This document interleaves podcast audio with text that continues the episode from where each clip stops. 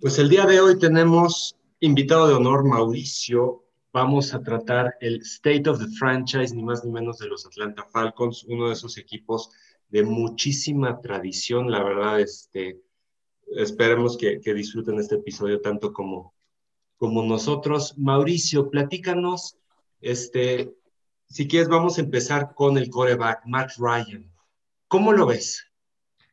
Mira, Matt Ryan es un coreback, que es muy efectivo, eh, ya rompió todos los récords de su momento Steve Barkowski, que fue un coreback leyenda, egresado de la Universidad de California, o sea, egresado de la misma eh, eh, universidad que Aaron Rodgers. Es un coreback cumplidor, es un coreback de tipo estilo Eli Manning, Creo que lo han crucificado mucho a Matt, eh, egresado del Colegio Boston, primera selección colegial desde del 2008. Eh, fue drafteado porque pues, los Falcons fueron en una temporada antes de, de, los peores equipos de la liga y en Boston College tuvo muy buena este, participación. Creo que lo que sí es muy efectivo pasando, hay un eh, talón de Aquiles que tiene que no aprovecha esas oportunidades donde, donde puede correr, correr. Otra de las cosas, eh, los ah, entrenadores que ha tenido ofensivos, eh, él no ha tenido esa capacidad para él mismo cambiar las jugadas o mandar las jugadas y es un coreback cumplidor, es un coreback que realmente no toda la culpa la tiene él de esas, de esas derrotas, la que tuvieron en aquel supertazón contra Nueva Inglaterra y las otras derrotas, una en una final de conferencia contra San Francisco que iban ganando por 17 puntos y otra contra Green Bay en un juego divisional que perdieron 48-21 más que todo ahí faltó algo de defensiva. Pero veo un coreback que está ya en la madurez y creo que va a rendir unos dos años más o tres años más y creo que muy pronto o en un par de años creo que por ahí se decía que eh, este eh, Shanahan lo quería para San Francisco, pero han sido puros rumores. Pero creo que es cumplidor, es un coreback que, que por eso le dicen Matt, Matty Ice, que sí ha rompido todos los récords de, todos los corebacks que ha habido en la historia de los Atlanta Falcons. ¿Es Se hablaba, sí.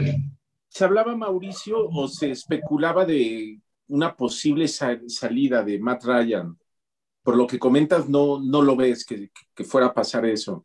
No, Matt Ryan creo que en el eh, que todavía, o sea, base, o sea, eh, lo que tengo entendido es que hubo una, un ajuste en su contrato, una reducción en el sueldo, y creo que va unos dos años más este, estaría en la organización y por ahí se anda diciendo que, que, en la cuarta selección colegial Atlanta a lo mejor va a agarrar al, core, al coreback de Ohio State o en su defecto se está nombrando el, el, mariscal de campo de la Universidad de Clemson, que ahorita se me fue el nombre, aquí lo tenía. Este, hay tres prospectos para hacer una nueva transición porque acaba de llegar un nuevo entrenador en jefe este, que estuvo de coordinador ofensivo con los Titanes de Tennessee y acaba de llegar un gerente general que estuvo con los Santos de Nueva Orleans en la época dorada de Drew Brees. Pero que, en mi punto de vista, en la prensa de Atlanta sigo continuamente, hay un programa que se llama The Falconic, el, este, y, en el, y en la página de los barcos eh, se vislumbra que Matt Ryan puede estar ahí por unos dos años más y luego ya, ya este, eh, si seleccionan a un mariscal de campo, pues irlo fogueando, fogueando y luego ya para que entre al quite. Yo veo que Atlanta tiene muchas armas a la ofensiva. Tienes Julio Jones, ¿no? Este, un sueldo de 22 millones de dólares. Tienes Calvin eh, Ridley, que muy bueno. Gurley, que quién sabe si hay que ver esa gente libre, hay que ver si lo firman, pero de todas maneras llega el de Carolina, Mike Davis. O sea, a la ofensiva, tiene una excelente ofensiva, pero el tema, el tema de Atlanta que veo es la defensiva, de hecho, por aire, fue la 32. De la 32, exactamente. Entonces, o sea, o sea, dices, ok, tienen la cuarta global, la cuarta global vale muchísimo. No estoy seguro, o sea, agarras coreback, sí, pero, pero si tu problema es la defensiva y Matt Ryan todavía a lo mejor le quedan dos, tres años más. De hecho, de contrato a Matt Ryan le quedan tres años. no, estoy, no estoy tan seguro de agarrar coreback, porque con esa cuarta a lo mejor puedes tradear abajo, no sé, para que selecciones en la octava, novena. Y con eso puedes casi casi rehacer un equipo. Exactamente. Este, la, la línea ofensiva, Julio Jones, Radley, este, eh, a mí me quedan todavía mis dudas del ala cerrada que trajeron de Minnesota. De Búfalo, de Búfalo. Es Lee Smith, es, es una ala cerrada es una ala cerrada que es, es casi casi un liniero ofensivo, es bloqueador, no es por aire, él, solamente es para, el ataque terrestre. Ah, pero ¿me estás hablando de, quién me dijiste? Lee Smith. No, no, yo no sé, yo estoy hablando de uno que venía de Minnesota, Hosp. Ah, ok, ok. si te ubicas. Sí, sí, ok. Eh, pues eh, estaba muy bien con este, eh, con ay Dios, este, eh, eh, ay Dios, se me fue el nombre, este, está en Cleveland ahora, este, estuvo en la Universidad de, de Stanford, ahorita me recuerdo el nombre, pero sí, el, la liga, eh, los receptores abiertos de lujo, la ofensiva muy bien, Todd Gurley para mí fue pues perder el tiempo en contratar a esa persona, a ese jugador, porque tenías a Kevin Coleman que se fue después a San Francisco y Levanta Freeman, este, pues te daba una de cal y una de, arena. Yo creo que en este draft, y luego trajeron, acaban de traer a uno de, de Carolina, este, Davis, pero yo creo que ahí también sería muy bueno para el equipo este, draftear algún buen eh, este, corredor este, para, porque ya se habla de una renovación total en el, en el, equipo. Y, y, también sale el centro titular. Alex Maxi, Alex Maxi también se va, se va a San Francisco. Sí, exacto. Entonces, a lo mejor, o sea, no necesariamente coreback, a lo mejor, no, a lo mejor el siguiente año, no estoy seguro, ¿no? Exactamente, y nunca, nunca entendí por qué tenían al segundo coreback Matt Shaw, que pues ya se retiró, y, y, este, pero sí tienen muchas armas ofensivas, es un equipo explosivo que equilibrando la línea defensiva y la línea ofensiva, pues pueden llegar este, muy lejos. Eh, para mí, en mi forma de ver, el mejor entrenador que ha tenido en la historia este equipo es Mike Smith, este, que no los llevó al Supertazón, pero los mantuvo muchas temporadas ganadoras. Este, en la época que estaba, si mal no recuerdo, debes de acordarte de Tony González. Ah, claro. Eh, el Super Bowl. Sí. O sea, tenían todo, absolutamente todo. O sea, nosotros lo que creemos es cuando vas arriba y hay una debacle de ese tamaño, o sea, no solo pierdes el Super Bowl, o sea, no sé qué tanto le, afecta a la psicología de los jugadores porque, o sea, no, o sea, no es de que al siguiente año, bueno, vuelvo a competir, no, se, se, vinieron abajo. De, hecho, me ganaste la, la pregunta, Jacobo, perdón que, que interrumpa Mauricio, pero sí, es decir, claramente era un momento bien importante para los Falcons, ¿no? Pues venía el nuevo estadio, ¿no? Eh, llegan al Super Bowl, ¿no? Con esa fuerza. ¿Cómo reponerse de eso, ¿no? ¿Qué ha pasado a partir de, ello? Buscando reponer al equipo.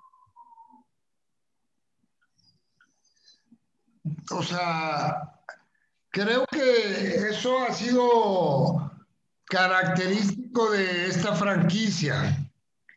Perder en contra Dallas en tu estadio, en el 8, en el 8-1, en enero 4 el 81, en tu estadio, 30-27. Si ven escenas de ese partido, se lo sacaron al final.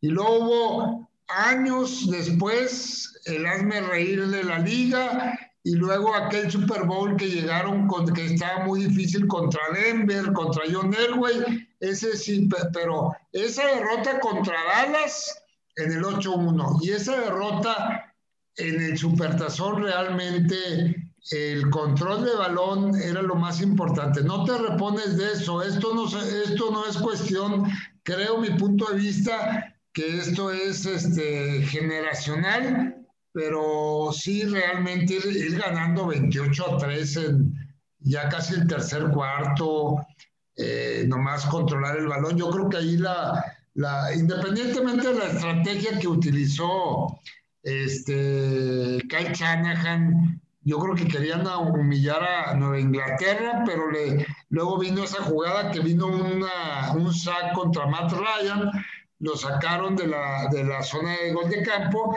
y ya ustedes saben la historia. A Nueva Inglaterra no le des eh, un, un respiro porque te iba a matar.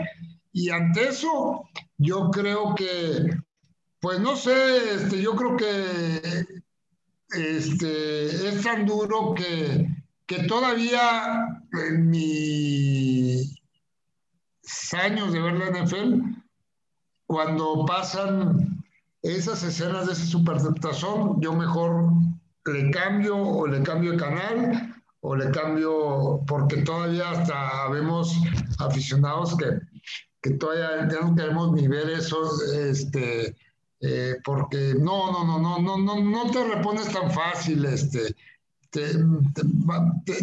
se necesitaría tiempo y pues están haciendo las cosas bien, este, eh, pero sí realmente creo que sí van a tardar mucho en ese, eso es un golpe eh, anímico. Es por ejemplo como los Bravos de Atlanta, ¿se cuenta? Los Bravos de Atlanta llegaron tantas veces, perdieron cuatro series mundiales, ganaron uno y perdieron cuatro este, la efectividad, o sea, no te repones muy fácil de, la debacle de un Super Bowl. Este, es, si no, pregúntenle a, a, este, a las Panteras de Carolina que o hay equipos que ya no han vuelto al Super Bowl, pero esto sí fue algo que realmente se va a seguir eh, diciendo que cuál fue la razón del por qué no correr el balón, cuál fue la razón, pero sí este, es un, es un duro golpe para esta generación, este, y ya los nuevos, a lo mejor ya con la frescura de las, del nuevo gerente general y del nuevo eh, entrenador, creo que pueden ir poco a poco asimilando y cambiando esta situación, porque sí, este, como le pasó en una ocasión, no sé si recuerden, eh, a Houston le sacaron un partido búfalo, ¿verdad? Allá por los noventas. No sé si claro. Claro. Es un juego épico. Sí, Iba 35-3 ese partido. Sí, ese juego, este, el, el Supertazón, cualquier equipo de los de todos los equipos de la NFL, si hubieran estado en esa situación, en esas circunstancias, no le sacan el partido.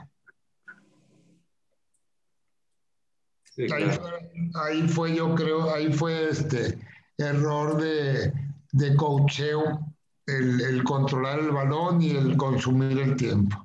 Y eso se ha pegado mucho porque la gente está muy, muy ilusionada que cada año que, que llegara al supertazón, al llegar al supertazón, pues cada año se está volviendo más, más difícil.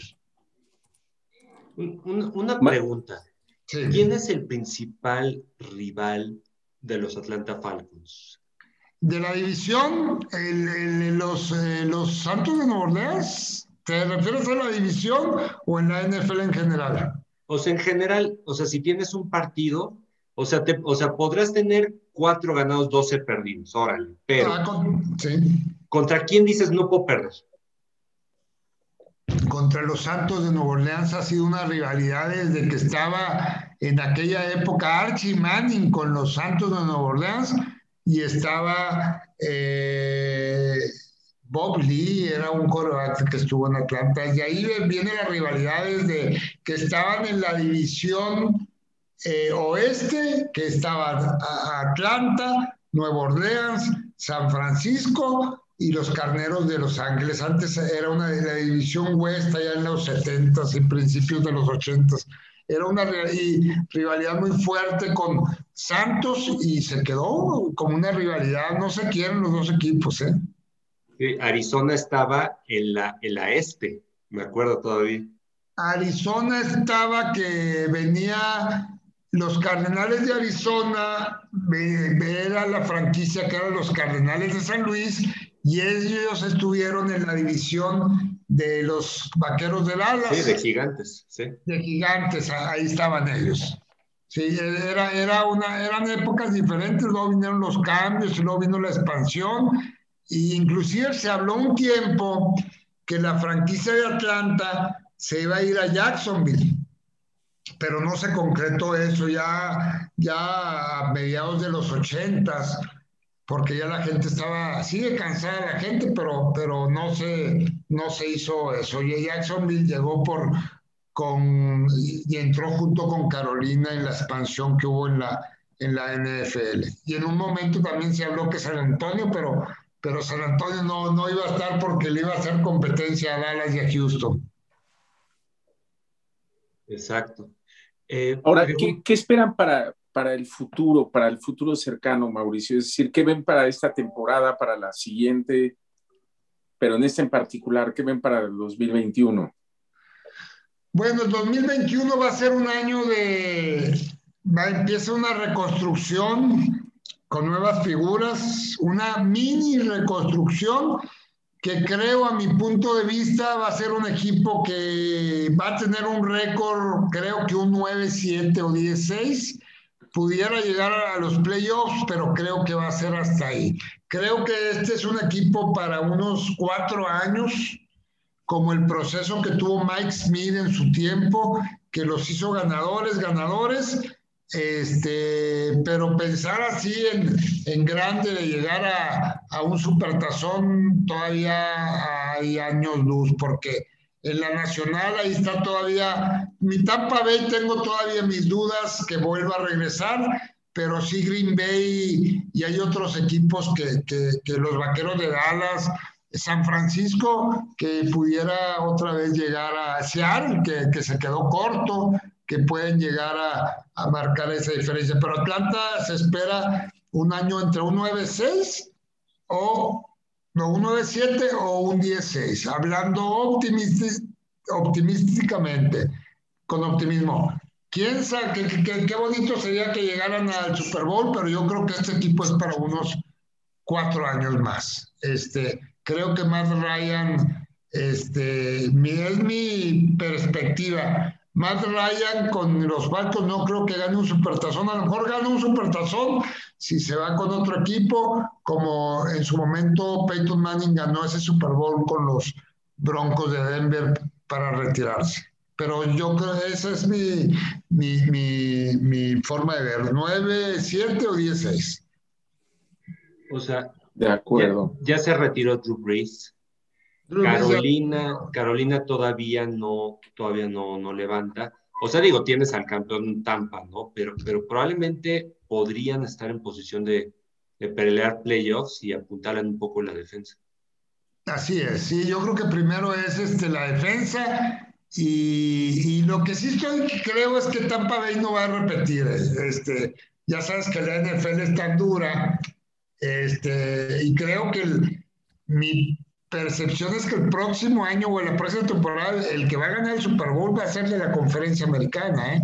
Está muy duro Cleveland, está muy, duro Buffalo, Kansas City va a seguir igual, este, Nueva Inglaterra pues va para, lo, para abajo, este, y ya va a ir cambiando la, la, la, la conferencia americana que para mí es más fuerte que la, que la nacional en este momento.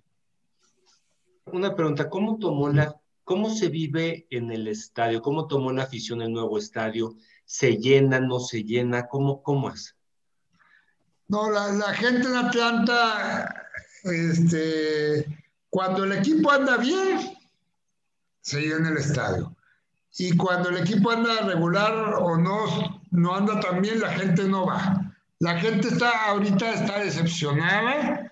Tú puedes ver, eh, como te digo, en, YouTube puedes ver de Falconic, este, y la gente está dolida, la gente todavía no, todavía no nos reponemos ese Super Bowl, todavía, todavía no, no, no, no, no, no, este, eh, como pues, es, pues, es, una ciudad perdedora, o sea, eh, el estadio, creo que el, que el cumplía con todos los requisitos, pero el dueño, eh, Arthur Blank, que es dueño también de Home Depot, con ese mega estadio, es muy bonito tener un, un mega estadio, pero pues es más bonito ganar un Super Bowl aunque sigas en la antigua casa que, que, dio muchas satisfacciones, inclusive este, el, primer estadio, el Atlanta Fulton County, pero la gente, la gente sí está dolida, la gente cuando el equipo anda bien va, y cuando el equipo no anda tan bien, este, eh, le, le, da la contra al, al, equipo, se pone del lado del, del equipo visitante y, sí es muy, es muy, eh, ha sufrido mucho la gente allá, o sea, eh, hemos sufrido mucho, este, y más con el Super Bowl. El Super Bowl fue la gota que derramó el vaso. Así se hizo, no sé si sería así, pero fue la gota que realmente, eh, pues imagínate en el béisbol, vas ganando 15 carreras a uno y te sacan el partido. Pero bueno, sí, este, la, gente, la gente está decepcionada. ¿eh? La gente, hay muchos decepcionados, otros que están optimistas, esperando que Santa Claus llegue y te dé un regalo de Super Bowl. Pero sí, la gente después de ese Super Bowl, que es muy difícil, se me hace que es más difícil a mi forma de ver las cosas, es más fácil reponerte de eso que los Super Bowls, con el debido respeto que, que, que, pues se me hizo injusto que Jim Kelly no haya ganado un Super Bowl, o los Super Bowls que perdió Minnesota, o sea, como que es más duro esto que lo que le pasó a Minnesota o a, o a, este, o a Buffalo. No sé Era 28-3. Tú, tú, tú, que le vas a como a Búfalo, no sé cómo hayan tomado esos Super Bowls, pero realmente yo creo que la historia de Búfalo es como la historia de Atlanta. Se definió por aquel gol de campo que falló Scott Norwood. Norwood. Norwood. Y la historia de Atlanta se definió con ese saco, esa no correr, y ahí vino no llegar más a las supertazones, simple y sencillamente este, nomás observar este, desde el estrado quiénes llegan a... Pero para mí, para mí se me hace más complicado lo psicológico de Atlanta que los equipos que han perdido varios supertazones. Interesante, claro. Y, y la eh, gente ya quiere, también la gente ya quiere este, ya, se fue el gerente general, este Tomás Dimitrov, y se fue también, este, no recuerdo quién, que también están haciendo ahorita un clean house, están este, eh, echando fuera todo lo que, lo que tenía este Dan Quinn, que ahora es el, se fue a Dallas ah, como coordinador defensivo, si mal no recuerdo. Claro. Eh, pregunta, hablando un poquito de jugadores del pasado, recuerdo muchísimo a Michael Vick, el coreback. Exactamente. O sea, tuvo, tuvo problemas, digo, un coreback que, con muchísimo talento, pero que tuvo, tuvo problemas legales muy fuertes. ¿Cómo, ¿Cómo lo recuerda la afición? ¿Con cariño, con coraje? ¿Cómo lo recuerdan? No, eh, más que todo con coraje. eh, porque eso de las cosas de apuestas de perros, algo que a mí realmente de ahí vino la, el, como que el villano, el, el criminal, el, el, no tener bien puesta su, su, su, ganando buen sueldo, teniendo todos los lujos, viviendo en la zona residencial ahí en, en en Atlanta. Eh, la gente pues lo, lo, lo, lo, lo querían linchar, como dicen aquellos, lo querían linchar. Pero pasa el tiempo y la gente reconoce que hizo algo por el equipo. Hubo momentos como aquel triunfo que en contra Green Bay, si mal ustedes no recuerdan, este, en un enero en un playoff le ganaron a Green Bay. Michael Vick corriendo. Y luego llegó un momento en que ya arregló sus problemas legales, regresó a Atlanta, le hicieron un homenaje, lo pusieron en el, en el eh, este, cuadro de honor junto con este el legendario receptor abierto Roddy White. Eh, y ahora la gente lo, lo, lo valora, lo, porque sí tiene el derecho, ha sido perdonado, este, estuvo en la cárcel, se ve más maduro y ahora lo aceptan y aparte está, si pues, saben ustedes, está de, eh, de, en un show de la NFL, antes de, de, Fox NFL Sunday y hay otro antes de ese, no sé si lo han visto, a Michael Vick. No está en un show de la NFL antes de que empiece Terry Bracho, Fox NFL Sunday está en un pre-show. Este, eh, este año empezó ahí, le dieron chamba ahí a Fox de Estados Unidos. Pero el recuerdo así, primero este, lo odiaron y luego ya lo, lo aceptaron, ya que, que enmendó, enmendó su error este, y fue un gran jugador del Tecnológico de Virginia. Y luego de ahí vino, de ahí vino las consecuencias, después de aquella trágica temporada con Bob Petrino, que se fue sin avisar, y luego de ahí vino el desenlace que después agarraron a la primera selección colegial, que fue Matt eh, Ryan del Colegio Boston.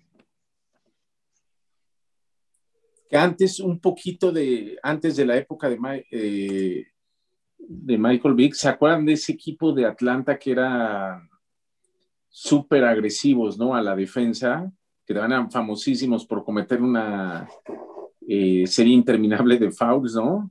Jerry Pero Glanville. Ah, con Glanville, sí, ahí cambió con Glanville, cambió la, hasta le cambió el uniforme al equipo. Exacto, y cambiaron a negros, ¿no? Realmente. Sí, a mí, como recuerdo, qué buenos recuerdos me trae, cómo me gusta el uniforme rojo. Sí, ese es el uniforme que debería de haber eh, este, regresado el, este, dueño eh, Arthur Blanc, el rojo con el, el casco rojo. Y, la época de Glanville, eh, antes, años antes, llegó Dion Sanders el 21 que le decían Frank Time, que fue un espectáculo como esquinero de los Falcos. Y antes de eso, pues estuvieron el equipo de, de, bueno, en una época, pues bueno, un poquito más adelante estuvo Dan Reeves, que los llevó al, Super Bowl contra Denver, pero no, ahí, ahí no había defensa, no le podía, estaba muy difícil ganarle a, Denver, eh, y el coreback era Chris Chandler, que estuvo con los petroleros, los antiguos petroleros de Houston. Ese fue el segundo Super Bowl que ganó en forma consecutiva Denver. El primero fue contra Green Bay y el segundo contra Atlanta. Y luego eh, eso fue, y antes fue la época de Jerry Glanville y antes fue la época de Lehman Bennett, la época dorada, la época de, de los principios de los ochentas, porque el primer playoff que tuvieron los Falcons fue en el 7-8 que le ganaron a las Águilas de Filadelfia eh, 20-17, recuerdo, y luego perdieron en el Texas Stadium contra el equipo Roger Staubach. y luego en el 8-1 es la historia que ya les, les, había comentado. Y, el primer jugador seleccionado, Tommy Novis, en el 6-6, coreback de la Universidad de Texas en Austin. Sí han tenido buen talento eh, colegial el equipo de, Atlanta, pero sí ha sido un equipo muy, muy, muy inconstante, que no tiene muchos aficionados, eh, pero poco a poco, pues es como Nueva Inglaterra en su tiempo. Ustedes recuerdan que Nueva Inglaterra en las épocas de Steve Grogan no tenía muchos aficionados. Nueva Inglaterra lo fue ganando desde las épocas que empezó a hacer su proyecto Belichick, este, cuando eh, Tom Brady eh, era suplente de, aquí tengo el nombre del coreback de... Bledsoe, Drew Bledsoe. Drew Bledsoe, sí. Eh, ¿Sabes por qué la mascota son los Falcons? La mascota son el halcón. Sí, sí, exacto. ¿Por qué es halcón? Es que en el área de Atlanta hay muchos pajaritos que andan como es, es una ciudad metida en un bosque. Hay muchos pajaritos y, hicieron eso para representar este, el bosque que, que, está metido dentro de la ciudad. Interesante. Eh, en México, ¿sabes eh, cómo, cómo, lo viven? ¿Se juntan, ven partidos? ¿Cómo le hacen? Mira, en México los que somos Falcons o las gentes que yo conozco acá quieren ver los juegos en sus, en sus casas. Como te dije anteriormente, muchos vienen en el interior de la República y ya somos personas de, todavía estamos jóvenes de 50 para arriba. Eh, hay un restaurante en Monterrey, el restaurante Mi Tierra en Morelos, que a veces vamos ahí y son pura gente que, que unos que estudian en Atlanta y otros que se hicieron halcones por moda. Este, y hay otro grupo, de, hay un grupo de gente más joven, eh, no recuerdo, no desconozco el nombre de esta persona, pero son unas 20 personas que, que se juntan en un lugar aquí en Monterrey para ver los partidos, pero te estoy hablando de personas entre 20 y 30 años aproximadamente, que son las nuevas, las nuevas generaciones. Aquí, aquí la situación era, eh, no sé si ustedes recuerden, el acceso a la televisión, eh, este, pues aquí nomás pasan juegos de Miami, de Oakland, de Las Vegas, de Pittsburgh, de los equipos siempre ganadores. Y de los equipos, por ejemplo, pues como Atlanta y otros, pues nomás cuando les toca o cuando, cuando andan bien pero en mi caso me tocó que cuando regresé de Atlanta, lo seguí viendo, no sé si a ustedes tocó, no sé si en México, las famosas antenas parabólicas que podías ver todos los juegos de la NFL. Sí, claro. Y luego este, el DirecTV americano, que ahí puedes ver NFL Sunday Ticket, o hay otra opción que se llama NFL League Pass, que ahí es donde yo veo los juegos de Atlanta, te suscribes eh, y haz de cuenta que conecto la, en la televisión inteligente, pues ahí veo el, todos los equipos. Es, esa es la carta. No la carta. Este, cuesta como unos 3.800 toda la temporada. Ustedes lo pueden checar. Todos los juegos. No, buenísimo. Yo también así, así veo a mis, a mis Bills. Entiendo eso de cuando le vas a un equipo que no, que no es el más popular, o solo lo ves en tele abierta solo cuando juegas contra, contra Nueva Inglaterra, o en tu caso cuando juegas con Dallas o Los Santos. Oh, buenísimo. Eh, eh, Marcos, ¿alguna, ¿alguna otra pregunta? Pues, eh, de mi lado, última pregunta. ¿Qué expectativas tienes en particular respecto al draft? Bueno, en el draft, en el draft las expectativas es este, eh, línea defensiva, que haya una, una que, tengan una línea defensiva confiable para que la línea ofensiva, para no dejarle toda la chamba a, la ofensiva que está muy bien. Yo creo que, que se van a ir, se fue Ricardo Allen, eh, se fue eh, O'Neill, Canú, Canú eh, yo creo que la, este, profundos y lo que sí necesitan es pass rusher, o sea, pues que le, gente que, que, le llegue al coreback este, el contrario, es lo que se requiere en el draft. Y un corredor, un corredor que, que haga la chamba que hacía Devonta Freeman, porque Gurley realmente, este, y el otro, hay otro que también fue un bulto, que trajeron de los Rams, un defensivo, ahorita no recuerdo el nombre, no, este, pero sí requieren más que todo la defensiva es donde se tiene que, que poner más énfasis y mayor atención. Para mí lo rescatable del draft en los últimos 10 años ha sido Matt Ryan, o 15 años, Julio Jones, Bradley, eh, eh, Jake Matthews, un gran eh, de, la, de Texas AM, y, el, un, un este, el año pasado AJ Terrell que estuvo con los campeones Louisiana State University. Y, y, este, es lo más rescatable que han hecho. Eh, y, hubo un tiempo que tuvieron muy buenos, muy buenos este, eh, en la línea ofensiva, McClure este, y otros, pero sí, eso es lo que requieren. Requieren eh, reforzar esa línea defensiva que en muchas ocasiones o casi siempre hacen agua, agua eh, las ofensivas contrarias. Y también más que todo cambiar la mentalidad, porque la mentalidad es lo, lo, importante, es lo que, en mi, punto de vista. No tanto la ofensiva, Matt Ryan está para dos, tres años más, y si Matt Ryan, este, puede ser que Matt Ryan, eh,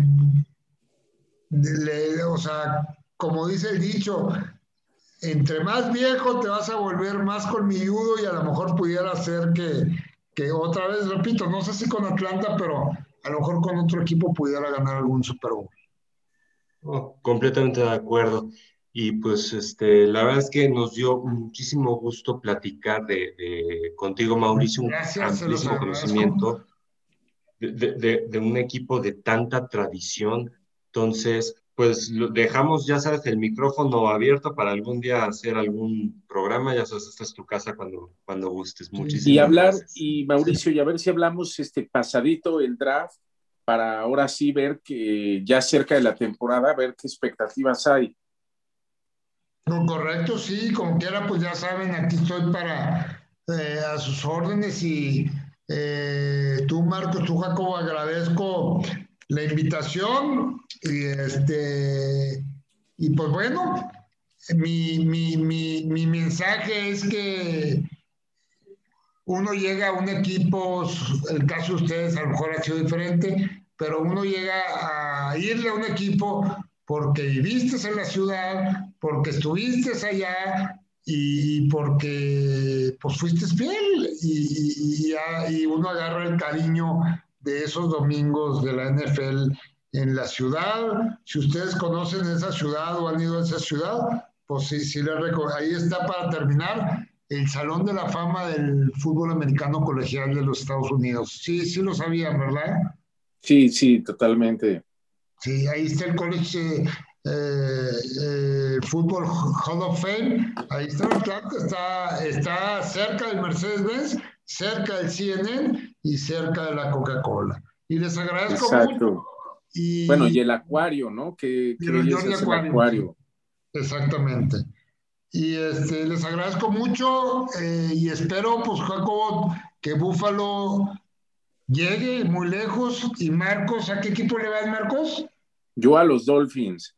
Ah, y Miami, pues creo que es un equipo que va poco a poco como Búfalo, va a, recibir todo lo que lo, todo lo que requiere, porque Miami Buffalo está en una edición que es muy, muy complicada, que es la este, pero creo que ya No, estoy seguro, van para arriba. Ya, ya van para arriba Miami Buffalo. Ya este, no te tocó la temporada perfecta, ¿verdad, Marcos? Ya para terminar de, Miami. No, no me tocó, no me alcanzó a tocar, caray. Nunca me ha tocado ver, ser, ver campeón a Miami. Ah, ok, nomás te tocó la de, de Dan Marino, ¿verdad? Exacto. Sí, ahí este, pues realmente pues uno puede decir, pues no entiendo, pero pues bueno, hay que, hay que ser optimistas, pero nos vemos después del draft para ver el análisis de las, de las, de, de, la temporada, pero sí mis perspectivas es Atlanta entre 9, 9, 7 o 10, 6, Buffalo y Miami se van a estar disputando esa división. Este, y como les dije anteriormente, Nueva Inglaterra este, va para, para abajo, para abajo, y los Jets van a seguir con una de cal y muchas de arena. Pues hay que ver, va a, estar, va a estar muy interesante. Bueno, pues eh, muchísimas gracias amigos del podcast Running Back. Esperamos que, que, lo hayan disfrutado tanto como nosotros. Nos vemos en la próxima. Un fuerte abrazo. Igualmente, gracias por invitarme y sigan viviendo la NFL, que es la mejor liga. Gracias. Abrazo fuerte, Mauricio. Igualmente, gracias por invitarme. Hasta luego. Gracias.